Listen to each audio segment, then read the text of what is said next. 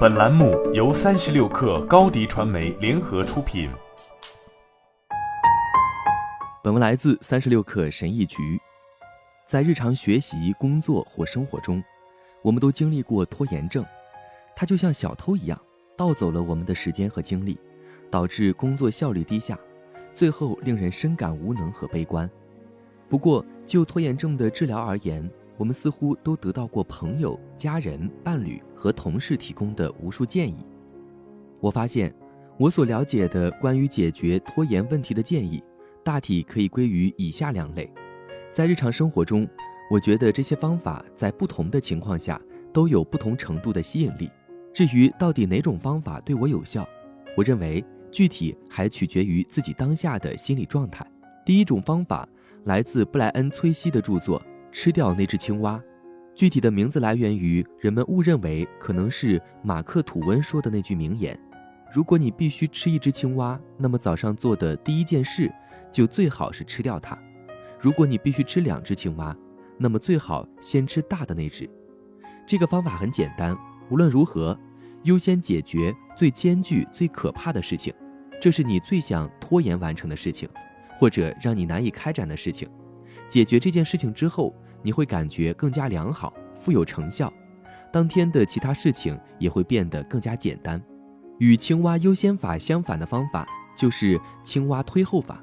比起优先完成最艰巨、最可怕的事情，不如完成一些愉快的事情之后再做这些事情。你只需完成一系列你需要完成的任务，但比起活青蛙任务，你更想完成其他简单的任务。不断完成这些简单任务，有助于产生动力和信心。对于多动症患者而言，这就形成了一种多巴胺回路。为了进一步获得动力和信心，我们就相对不会那么容易放弃艰难的任务。有了动力，你就愿意去做那些通常会选择回避的艰难任务，或许可能还会获得更快的进展。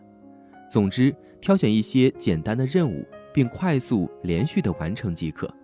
随后。你就更容易去做那些通常会避免的最艰巨、最可怕的任务。对多数人而言，两种方法可能都适用。当然，具体问题具体分析。我不想承认的是，大多数人在周一早上八点和周五下午四点的状态都是非常不同的。我们健康饮食、积极锻炼及按照计划完成任务清单的一周，与吃披萨和刷剧的一周也是非常不同的。总之，我们也无法做到一成不变。我们的精力和心态变化往往取决于不同因素，而我们也需要相应的调整治疗拖延的方式。我认为，青蛙优先法适用于你觉得能较好控制自我的情况。在你拥有充足的睡眠、心态良好平和的时候，这一方法往往会更有效；而在你觉得忙碌仓促，却仍然乐观地认为可以很好掌控局面的时候，这一方法也能奏效。此外，我认为在与教练和导师沟通时，这一方法也会有效。当你清楚了解需要优先解决的事情时，你就有更加清晰明确的行动方案。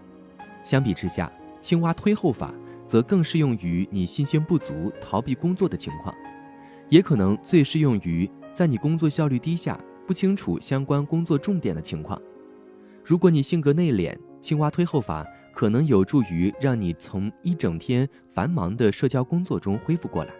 如果你像我一样性格内向，那么这一方法可能更适用于当你埋头独自工作，无法保持注意力的情况。不过，要真正选择最适合自己的方法，你需要真正了解自己，了解自己的脾气，了解自己的极限，了解自己经历的起伏。了解哪种工作会更容易消耗你的精力，哪些工作又更容易让你重拾动力。被尊为管理大师中的大师的彼得·德鲁克，因命名当今我们多数人熟知的知识工作而成名。大多数工作在很大程度上都取决于了解工作本质的过程，以便我们能够更好地完成工作。不过，德鲁克提出的知识工作这一概念，还有容易被忽视的另外一面。要做到擅长于知识工作它还包括真正了解自我。从长远来看无法做到这一点无论你尝试任何治疗拖延症的方法最终都可能难以成功。好了本期节目就是这样下期节目我们不见不散。高迪传媒为广大企业提供新媒体短视频代运营服务商务合作请关注微信公众号高迪传媒